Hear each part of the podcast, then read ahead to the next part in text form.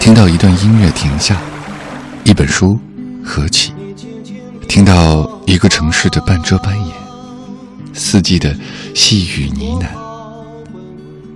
走了那么远，不是为了看风景，而是为了去天地的尽头，会另一个自己。欢迎打开莫小姐的麦克风，用文艺复兴你的生活。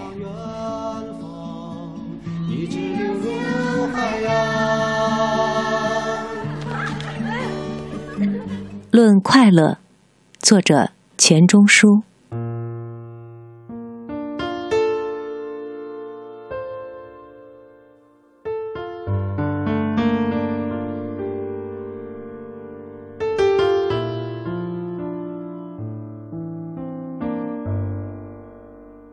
在旧书铺里买回来维尼的《诗人日记》，新手翻开，就看见有趣的一条。他说，在法语里，“喜乐”这一个名词是“好”和“终点”两个字拼成，可见好事多磨，只是个把钟头的玩意儿。我们联想到我们本国话的说法，也同样的意味深涌。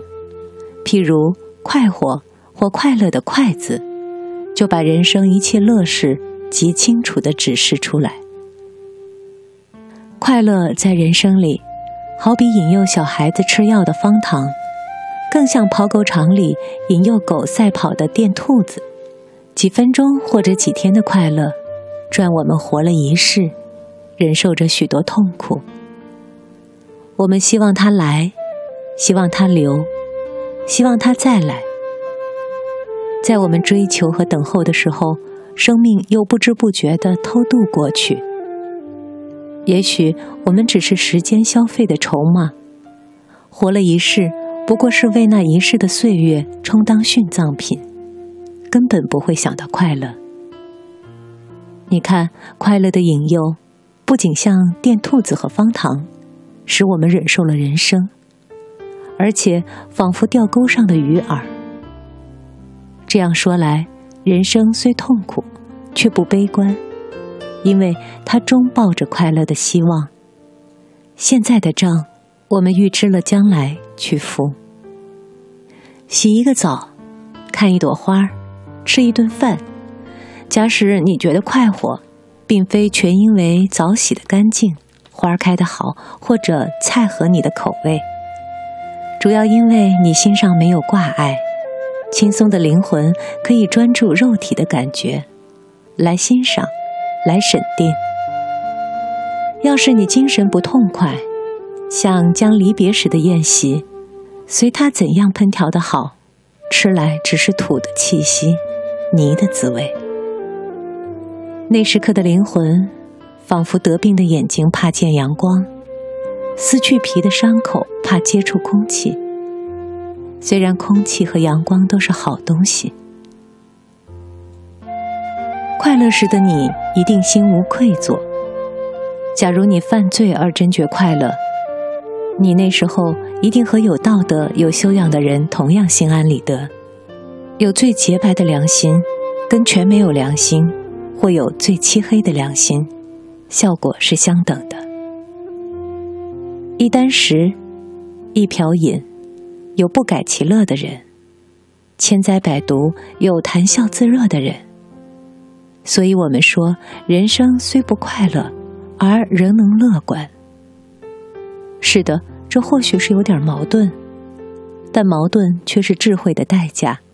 这是人生对于人生观开的玩笑。